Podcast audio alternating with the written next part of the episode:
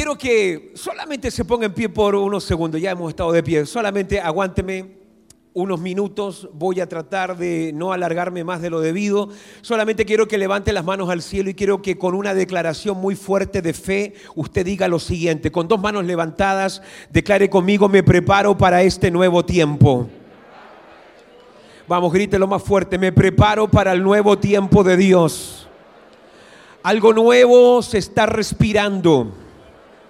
Estoy dispuesto a morir a lo viejo y me preparo para una nueva revelación, un nuevo mover y una nueva gloria que nunca antes ha sido derramada.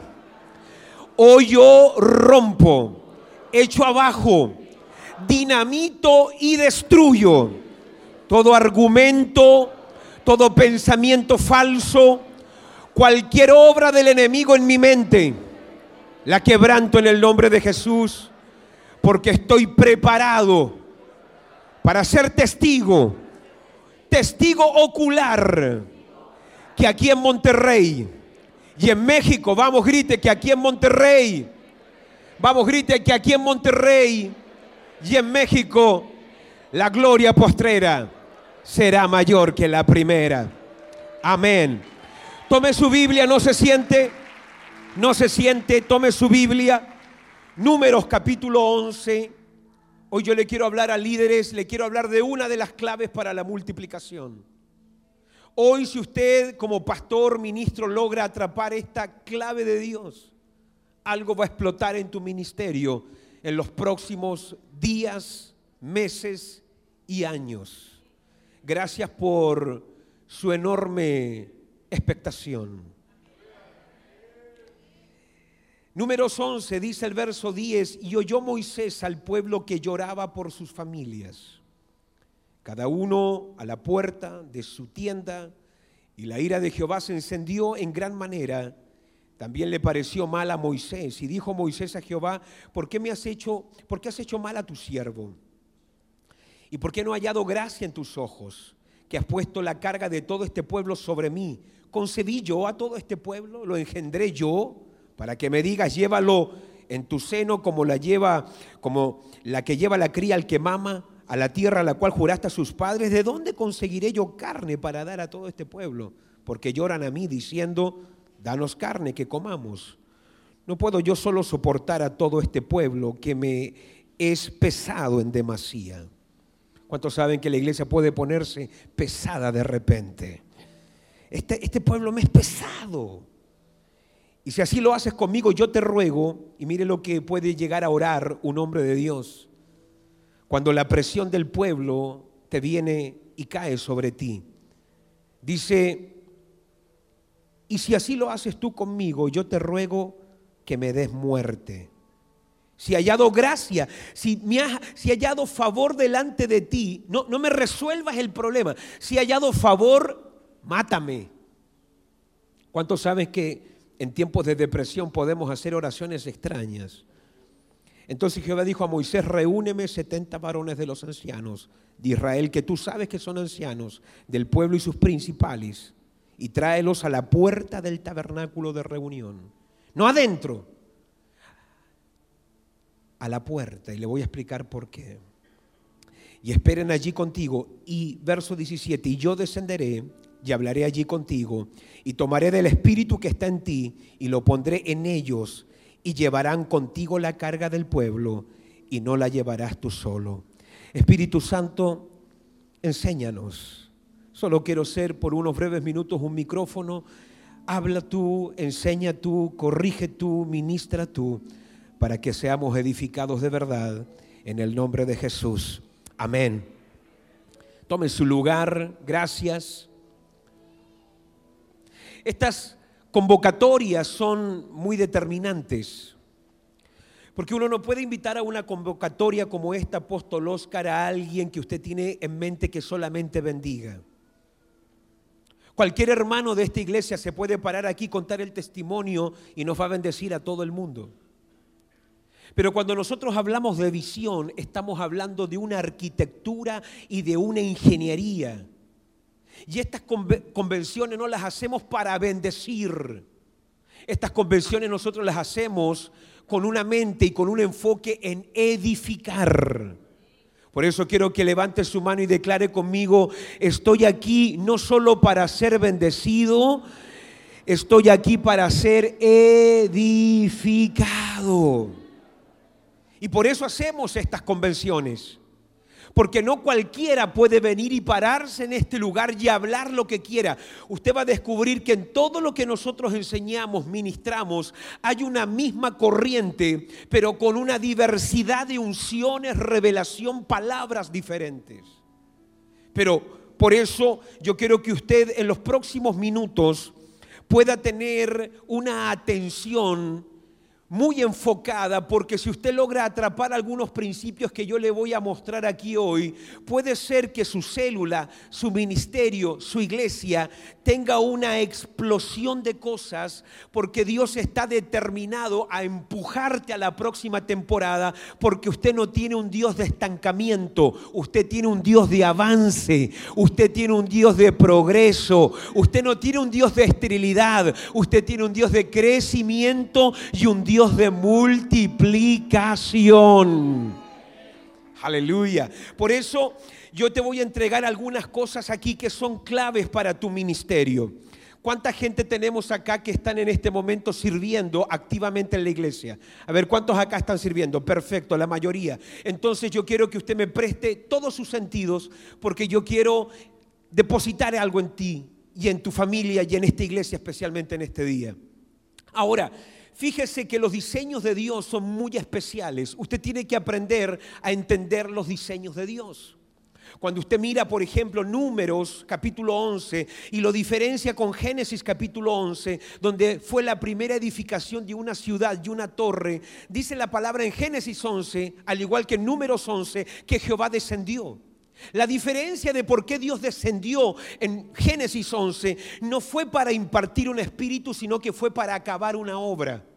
Le voy a decir algo, Dios desciende de vez en cuando para revisar cómo la gente está edificando. Y cuando el Señor descubre que algunos no están edificando bien, los confunde y vuelve una ciudad y una torre en un Babel, que significa confusión. Pero cuando Dios desciende a revisar una iglesia y se da cuenta que la están edificando bien en ese lugar, Dios no acaba con esa obra. Dios desciende para derramar gloria, bendición, unción y avivamiento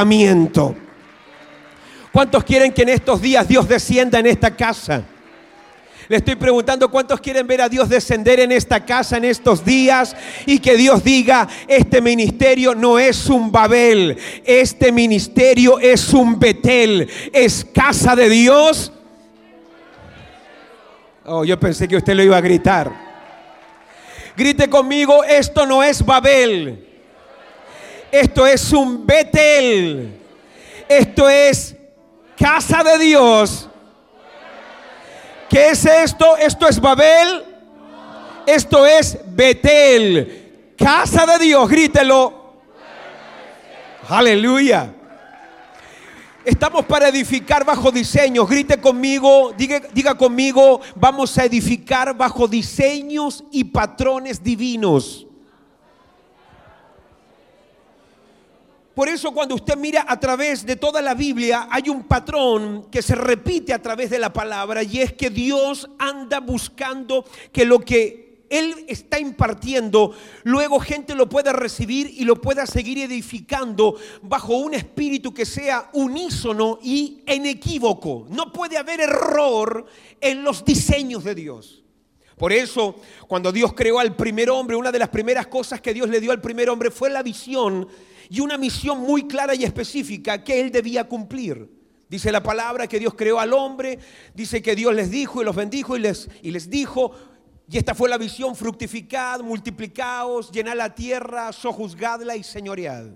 De manera que desde el comienzo, cuando usted lee el Génesis, la visión de Dios nunca ha sido sino expander, ha sido ir más allá. Nunca fue quedarse en un lugar. La visión de Dios nunca es estática. La visión de Dios te prohíbe asentarte. La visión de Dios siempre es, grite conmigo, expansiva. Por eso la visión era fructifica multiplícate, llena la tierra, sojuzga y luego enseñorea. Y cuando alguien no ha respetado expansión, usted va a descubrir que siempre donde no hay una visión expansiva reina el estancamiento. Yo le voy a decir por qué hay ministerios que se acabaron, por qué hay iglesias que ya no están, por qué hay ministerios que ya son parte de la historia, porque hay ciertas personas que no estaban edificando bajo diseños divinos, porque hay ministerios que hoy están presentes y vigentes, porque es la forma de Dios decir que lo que ha quedado es con aquel aquello con lo que Él va a seguir trabajando en la próxima temporada. Puerta del cielo, te tengo noticias. Dios con ustedes no ha terminado. Dios con ustedes está recién comenzando.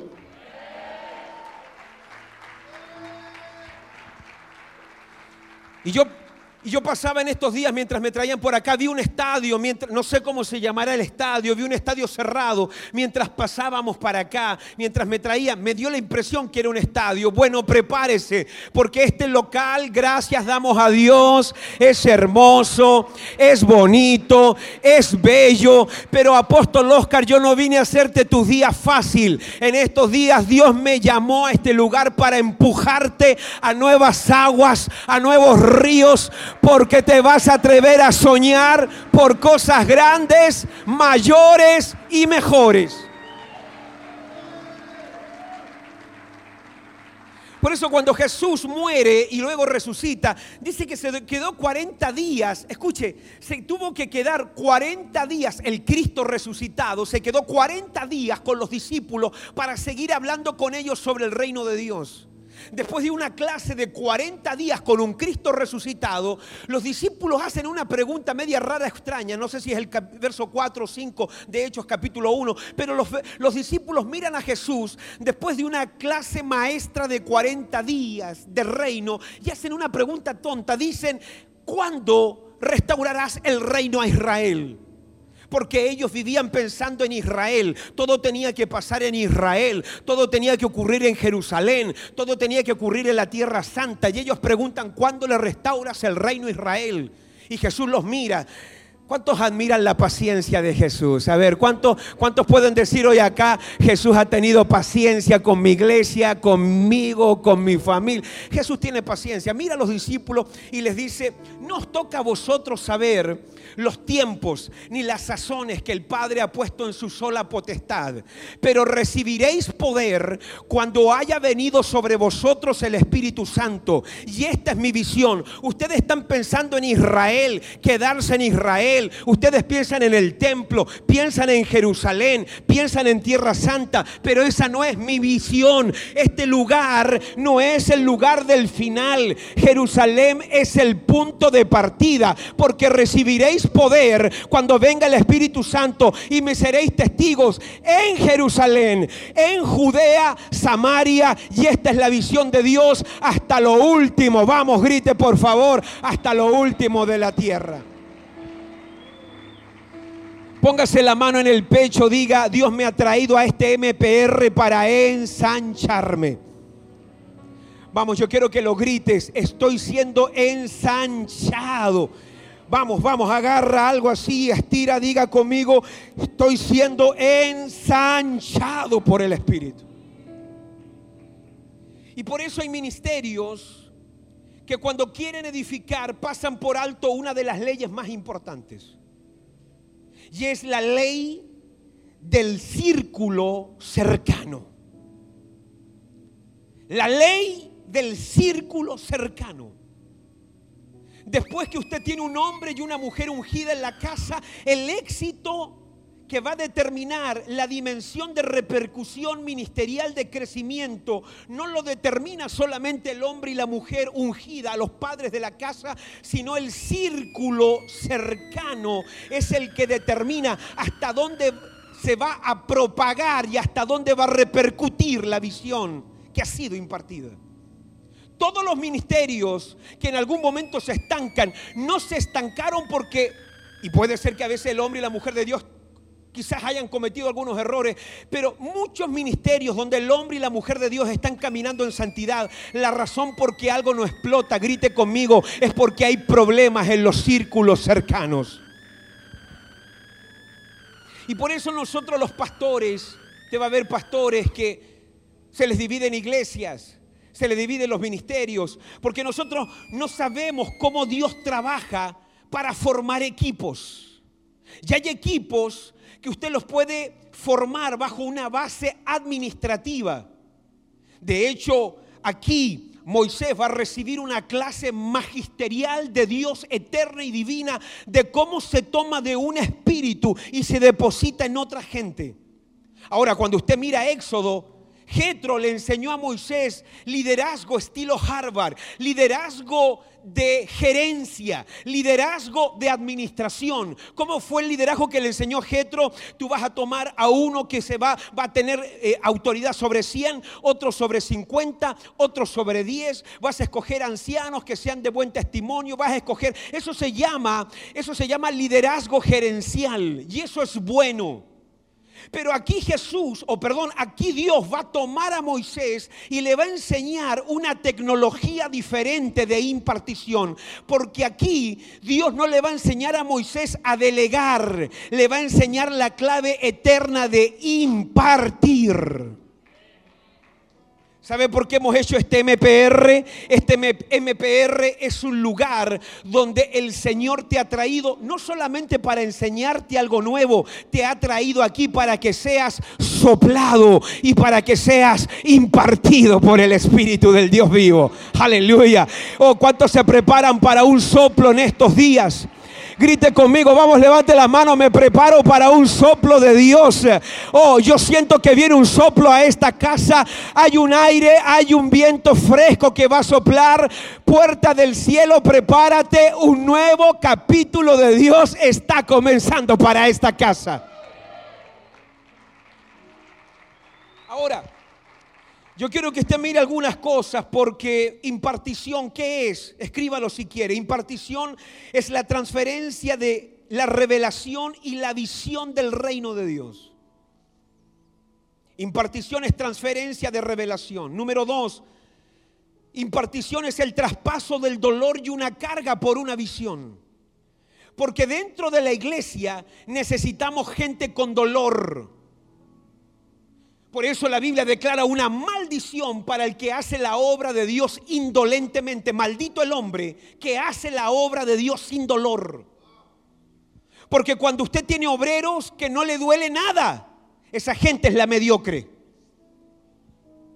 Cuando usted tiene gente que no tiene dolor, no sienten dolor porque llegue gente, no, no, sienten dolor por las finanzas, no sienten dolor por la excelencia, no sienten dolor por cosas que necesita mejorar. Cada vez que usted tiene gente indolente, usted va a tener gente y un ministerio que se va a estancar en el proceso. Por eso diga conmigo, en estos días me van a traspasar un dolor. Vamos, grite, me van a traspasar un dolor. Lo estaba diciendo recién el apóstol Windsor. Jesús tiene hambre, hace calor, es de día, le está pegando el sol en Jerusalén al mediodía, tiene sed también. Los discípulos se fueron a comprar tacos, se fueron a comprar comida. Ellos no andaban interesados en lo que Jesús iba a hacer. Yo, yo pienso que lo más obvio era quedarse con Jesús, pero ellos se fueron a comprar de comer, porque cuando usted tiene más pasión por su estómago que por el reino, usted va a terminar perdiendo las almas. Jesús tenía más pasión por una persona, por una mujer que iba a llegar. Él dijo, yo prefiero aguantarme el hambre, yo prefiero soportar el calor, yo prefiero soportar la sed, tenía la boca rota. Dijo, yo prefiero quedarme en este lugar que irme a comprar de comer porque alguien va a llegar a este lugar y a través de esa persona vamos a ganar todo Samaria para mi papá. Aleluya. ¿Dónde está la gente del dolor? Por eso necesitamos gente que tenga dolor por la visión, que sientan dolor. Uno no puede llevar a cabo la obra de Dios con un círculo cercano que no tiene dolor por las cosas que no estamos teniendo. Necesitamos gente que diga, apóstol, estoy, estoy con un dolor porque quiero ver más crecimiento financiero, quiero ver un mayor crecimiento de almas. Tengo dolor porque no estamos viendo más nuevas iglesias. Tengo dolor porque siento que necesitamos más obreros. Tengo dolor porque quiero ver más iglesias. ¿Dónde está la gente que ya no anda pensando qué va a comer, qué va a manejar, dónde va a vivir, si se va a comprar una polera Nike o Adidas? ¿Dónde está la gente que dice a mí no me importa lo vano, ni lo temporal, ni las cosas pasajeras de este mundo? Yo tengo una pasión y una carga que el reino de Dios vaya adelante, que el reino de Dios Dios se ha llevado de gloria en gloria. ¿Dónde está la gente que dice, pasen de alto por mí, pero yo quiero ver la gloria de Dios en mi tierra? Oh, aleluya. Por eso impartición es la transferencia de revelación número dos, impartición es el traspaso del dolor número tres, impartición es la transmisión de una pasión. Nada se puede hacer sin pasión. Usted necesita pasión. Hay gente que dice, ¿por qué yo evangelizo y no gano? Porque se sabe cuando tú crees algo y cuando no lo crees. La gente sabe, la gente puede leer en tus ojos si hay pasión o no hay pasión. La gente puede ver en un culto cómo tú adoras, cómo tú alabas, cómo tú predicas. Y la obra de Dios, escuche, uno la tiene que hacer con fuego en el corazón. Hay gente que me dice a mí, no sé por qué se me fue la pasión. Le quiero decir algo, la pasión nunca se va pasión nunca se va. La pasión solamente cambia de dirección porque la pasión solamente se va donde usted pone su atención. Dígame lo que está mirando, dígame hacia dónde está mirando y yo le voy a decir dónde usted va a terminar. Porque cuando usted puede mirar y cuando usted puede tener un enfoque en las cosas de Dios, usted va a tener pasión por las cosas de Dios. Y cuando usted se distrae de las cosas de Dios por una casa, por un auto, por ropa, por comida, donde usted tenga sus ojos, ahí va a estar su fuego. Donde tengas tu atención, ahí va a estar tu pasión. Por eso, ¿qué somos nosotros en estos días? Somos oculistas.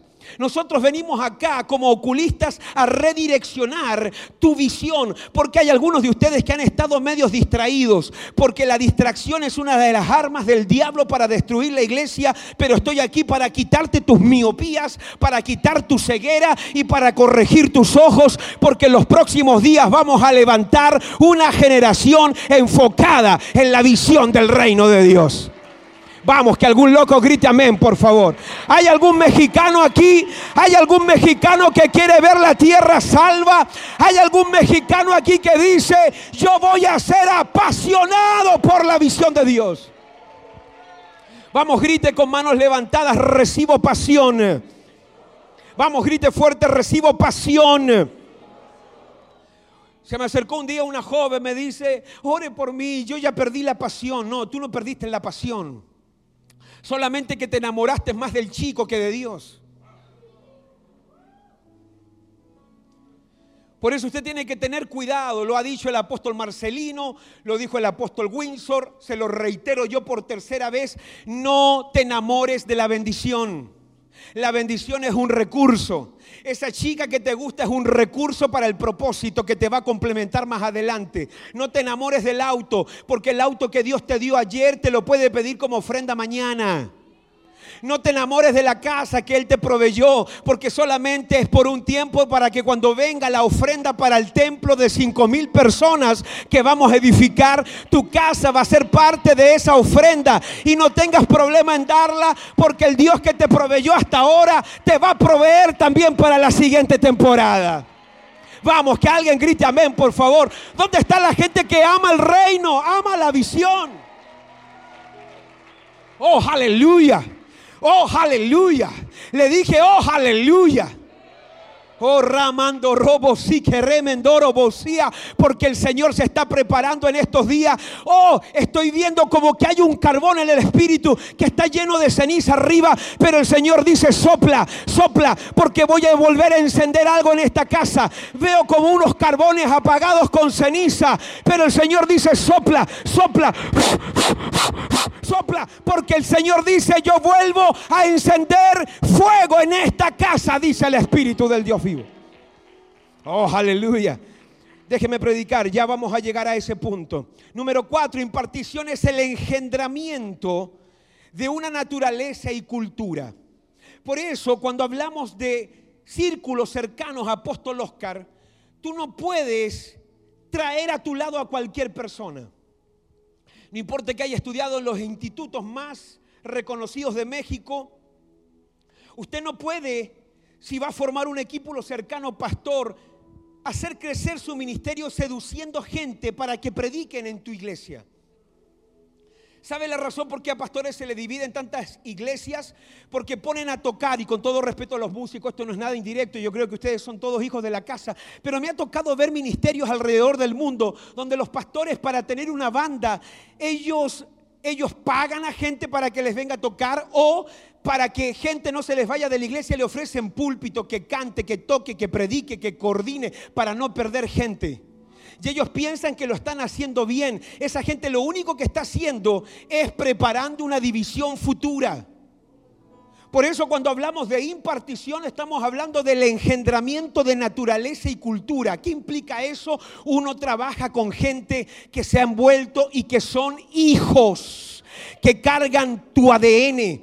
Ellos manejan tu genética. Ellos entienden tu visión. Ellos piensan como tú. Y en esta próxima etapa de puerta del cielo, si vamos a llevar este ministerio a una dimensión nunca antes vista, no vamos a trabajar con cualquier tipo de persona, sino que vamos a engendrar nuestros propios hijos con nuestra propia cultura, con nuestra propia mentalidad y con una visión poderosa de reino. Entonces usted va a ver gente, va a ver líderes que no saben formar equipos. Y esa es la razón por qué hay tanto desgaste en pastores. ¿Sabe por qué uno de los caudillos, uno de los legisladores más importantes de la historia de Israel pidió la muerte? ¿Sabe por yo, yo, yo entiendo que hubiera pedido la muerte con Faraón. Yo entiendo que hubiera pedido la muerte cuando estaba frente al Mar Rojo. Yo entiendo que hubiera pedido la muerte cuando enfrentó a los amalecitas. Pero ¿sabe lo que lleva al pastor de una de las iglesias más grandes del mundo a pedir muerte? Ningún enemigo, ni los amalecitas, ni los filisteos, ni Egipto. Lo que llevó a Moisés a un desgaste emocional, mental y espiritual fue su propia iglesia.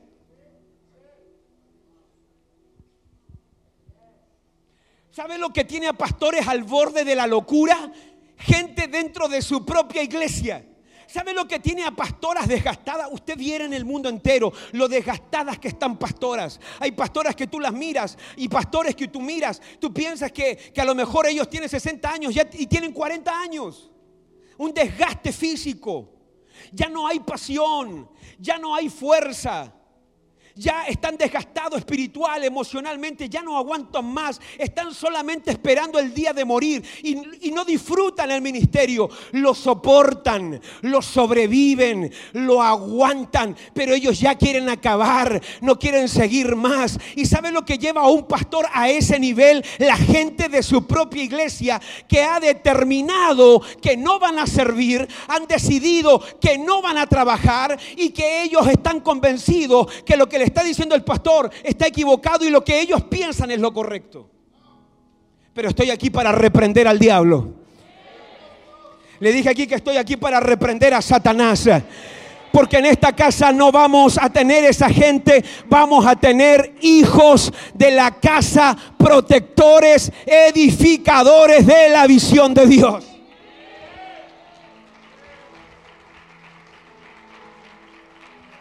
Vamos, toca el que está a su lado, dígale, tú no eres destructor, tú eres edificador. Entonces, claro, uno se desgasta, uno no quiere seguir más. Pero la pregunta es, ¿quién acercó a esa gente a estar al lado tuyo? Tú los acercaste. Yo los acerqué. La misma gente que uno acercó para que fueran apoyo, sustento, respaldo, para que contribuyeran y te ayudaran, es la misma gente que ahora tiene poder para echar abajo tus brazos.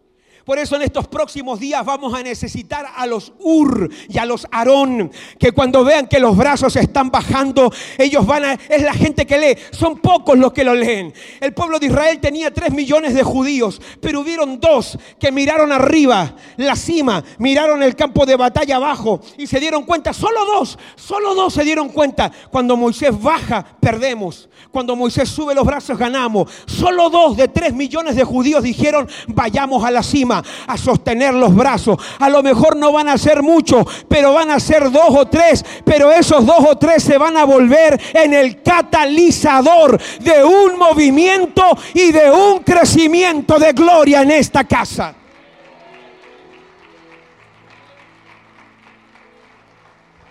Así que Dios le dice a Moisés, Jetro, lo que te enseñó fue bueno, pero lo que te voy a enseñar es mejor. ¿Cuántos saben que lo que enseña el hombre es bueno, pero lo que enseña Dios es muchísimo más excelente? Te voy a enseñar no a cómo delegar, te voy a enseñar a impartir espíritu. Te voy a enseñar no solamente cómo se imparte, te voy a enseñar la clave más importante de la impartición. No es la impartición, es a quién acercaste para impartir. La pregunta no es lo que estás edificando, la pregunta es con quién estás edificando. Se lo repito, porque ando bueno esta mañana. La pregunta no es lo que estás edificando, la pregunta es a quién acercaste para edificar la visión. Y por eso lo primero que Dios le dice, los vas a traer a la puerta. Uno nunca para levantar un equipo los mete de una adentro, la gente se trae a la puerta.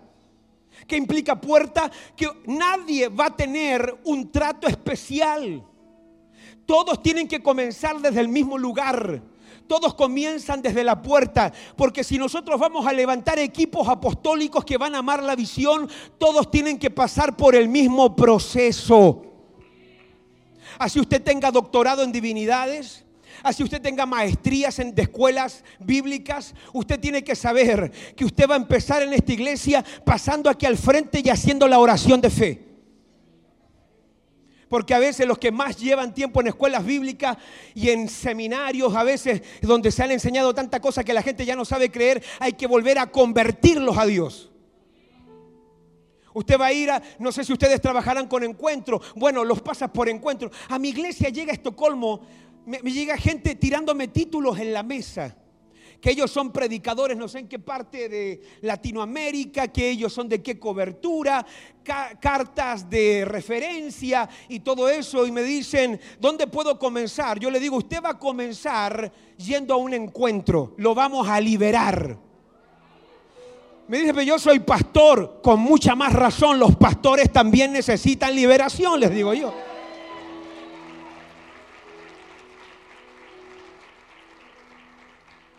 Y la misma persona que me había dicho que había sentido de Dios venir a mi iglesia, cuando yo le digo que tiene que ir a un encuentro, que tiene que hacer todo nuestro proceso de escuela de reino, escuela de obreros, escuela de líderes, cuando yo le muestro todo el proceso, el mismo Dios que le dijo que se viniera a mi iglesia, ahora como que tienen un Dios medio esquizofrénico, porque ahora me dicen, no siento de Dios que tengo que venir acá.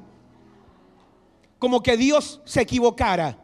No es que Dios se equivoque, es que hay gente bruja con todo respeto a las brujas, pero hay gente bruja que con tal de que tú le pases esto, ellos están dispuestos a camuflar espíritus, a esconder motivaciones y a ocultar intenciones perversas, para que el día que tú le pases el lugar público, de allá arriba te den el golpe. Pero usted se puede evitar todo eso porque la gente que es de la casa, cuando usted le dice, usted comienza en la puerta, el proceso va a ser largo, ellos dicen, no importa, yo no estoy aquí por posición, yo estoy aquí porque amo la casa donde Dios me trajo. ¿Cómo usted sabe que tiene hijos? Ellos comienzan en la puerta. Por eso Dios le dice, me los vas a traer a la puerta, porque no vamos a meter a nadie en la intimidad. Nadie va a entrar en la cámara secreta si primeramente no ha pasado por todo el proceso divino. Aleluya. Vamos, toque al que está a su lado, dígale, yo sé que esto te cae mal, pero vamos, dile, yo sé que esto no te gusta, pero vamos, sonríe que Cristo te ama. Ahora la pregunta, ¿cuál es el fin de la impartición? La impartición tiene un fin. Número uno, activar. ¿Qué es activar? Despertar lo dormido. Número dos, ¿cuál es el propósito de la impartición? Alinear. ¿Qué implica alinear? Confrontar las distracciones. Número tres, ¿cuál es el propósito de la impartición? Producir. Porque la impartición es lo que quebranta la esterilidad para que comencemos a crecer y a ganar. Número cuatro, ¿cuál es el propósito de la impartición? Acelerar. Porque cuando usted tiene gente equivocada, usted anda medio frenado. Pero cuando usted tiene la gente correcta en el círculo cercano, usted deja el freno, deja el neutro y comienza a pasar cambio. Porque por cada cambio que tú vas haciendo con la gente correcta, cuando pasas primera, cuando pasas segunda, cuando pasas tercera, cuando pasas cuarta y tienes la gente correcta, usted va a dejar de andar frenado ministerialmente. Y yo quiero que se prepare porque aceleración viene a puerta del cielo. Te estoy diciendo que aceleración, oh, te estoy diciendo que aceleración viene a puerta del cielo. Número 5, ¿cuál es el quinto propósito de la impartición? La multiplicación. La multiplicación. La clave de la multiplicación es el recipiente, no el que reparte. Yo he cambiado toda mi tesis referente a discipulado. He cambiado toda mi tesis de lo que yo pensaba que era discipulado. Porque discipulado es mucho más que mentoría. Discipulado es un arte divina. Y discipulado no solamente es llevarte a entender ciertos códigos de cómo vivir, sino que discipulado es una formación y un quebrantamiento continuo de ciertas cosas. ¿Sabe por qué el discipulado es necesario? Porque alguien tiene lo que tú quieres, porque sabe algo que tú no conoces. ¿Lo escribió? Se lo digo de nuevo, ando bueno hoy. Alguien tiene lo que tú quieres porque sabe algo que tú no conoces. Eso es discipulado. Pero hay algo que cambié en toda mi tesis, en mi teología personal de discipulado, siempre pensé que la clave era el líder. Siempre pensé que la clave para tomar a un seguidor y volverlo en un líder productivo y explosivo en el reino era el que repartía y el que impartía. No, Señor. La clave para llevar a un seguidor a ser un líder un día es que el discípulo maneje su revelación. Usted como discípulo no puede echarle la culpa a su pastor de no estar donde no está. Porque eso es lo que hace cierta gente. Le echan la culpa a su apóstol de no vivir lo que quieren vivir, de no tener lo que no tienen y de no estar donde anhelan estar. Por eso toda mi tesis cambió, porque la clave del discipulado es el recipiente. Porque cuando el discípulo está dispuesto a recibir, sabe recibir, esa persona es inevitable que no se convierta en un líder poderoso de reino. ¿Cuántos, cuántos, eh, cuántos estarían de acuerdo conmigo que no hay mejor líder que Jesús? A ver, ¿alguien tiene aquí algo en contra?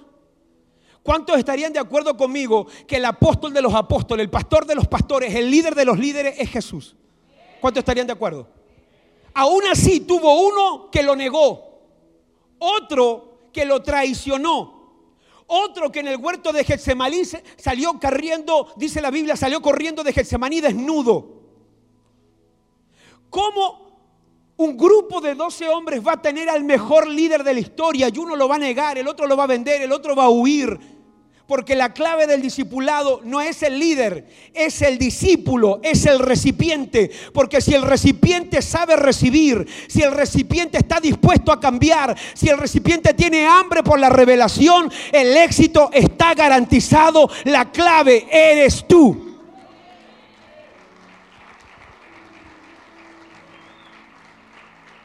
Y hay algunos de ustedes que ya hicieron un juicio secreto. Hay algunos de ustedes que no le han gustado la palabra. Ustedes vinieron como Bugs Bunny. ¿Se acuerda Bugs Bunny? ¿Qué hay de nuevo en la olla, viejo? Vinieron a ver qué hay de nuevo, a ver si hay una canción nueva. Algunos de ustedes son espías aquí solamente mirando cómo hacer un evento. Hay otro que vino a ver si hay alguna chica que ande por ahí, pues se anda media distraída para agarrarla. Otro está viendo si hay una oportunidad de negocios. Hay otros que están determinados que no quieren cambiar y no van a cambiar y no quieren crecer y no van a ganar y no quieren consolidar y no quieren compromiso. Por eso llega un día que tú te preguntas por qué Dios me prometió tantas cosas que no las he visto realidad. Todo lo que Dios te prometió que no se ha cumplido nunca ha sido la culpa de Dios. Es que hay cosas que tú no quisiste cambiar. Hay compromisos que tú no quisiste tener. Porque cuando Dios dice algo, dice la palabra que Él no es hombre para que mienta, ni hijo de hombre para que se arrepienta. Todo lo que Él ha dicho, todo es realidad. Todo se cumple. Todo es verdad.